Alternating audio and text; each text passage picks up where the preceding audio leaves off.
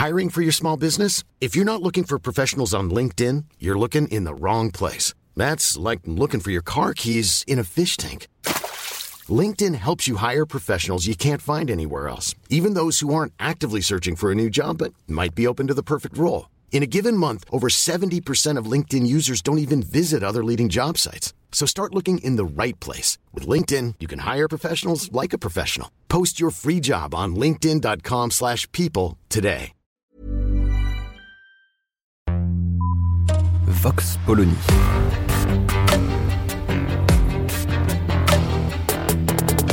L'actualité vue par la directrice du magazine Marianne, Natacha Polony.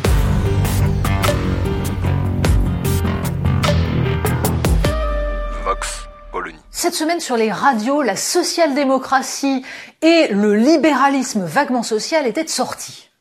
Coup sur coup, France Inter reçoit Alain Juppé pour la sortie de son livre de mémoire et, en invité exceptionnel, François Hollande et Enrico Letta pour nous parler de la France, de l'Europe, de la social-démocratie donc.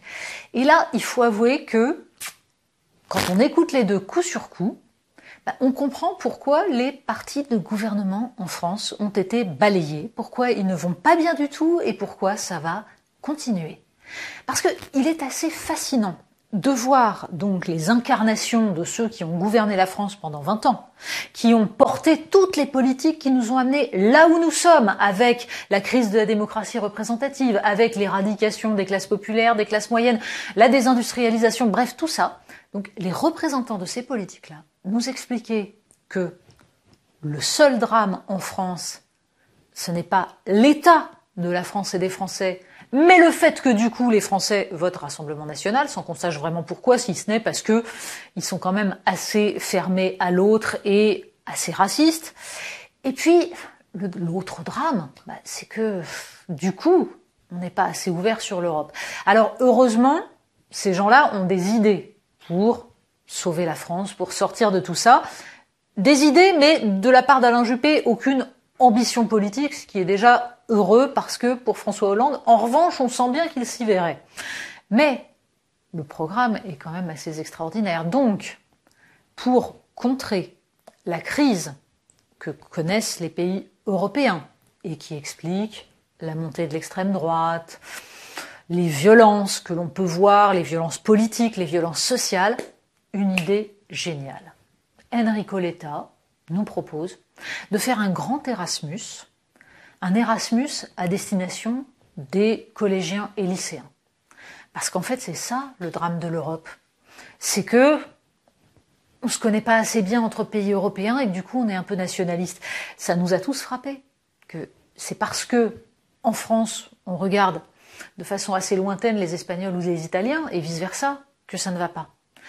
Bref, on sent des dirigeants politiques qui ont compris exactement ce qui se trame, à savoir une crise migratoire qui donne l'impression que l'intégration ne fonctionne pas et qu'il n'y a pas de décision des pouvoirs publics pour que les citoyens puissent, en gros, reprendre en main leur destin. L'idée que le néolibéralisme, la dérégulation auraient petit à petit privé de levier les politiques, tout ça disparaît. D'ailleurs, Alain Juppé nous explique que finalement, s'il y a de l'inflation, bah, c'est parce qu'on a prétendu qu'on allait relocaliser, c'est parce qu'on met des usines en France, ça coûte plus cher, forcément, faut savoir ce qu'on veut.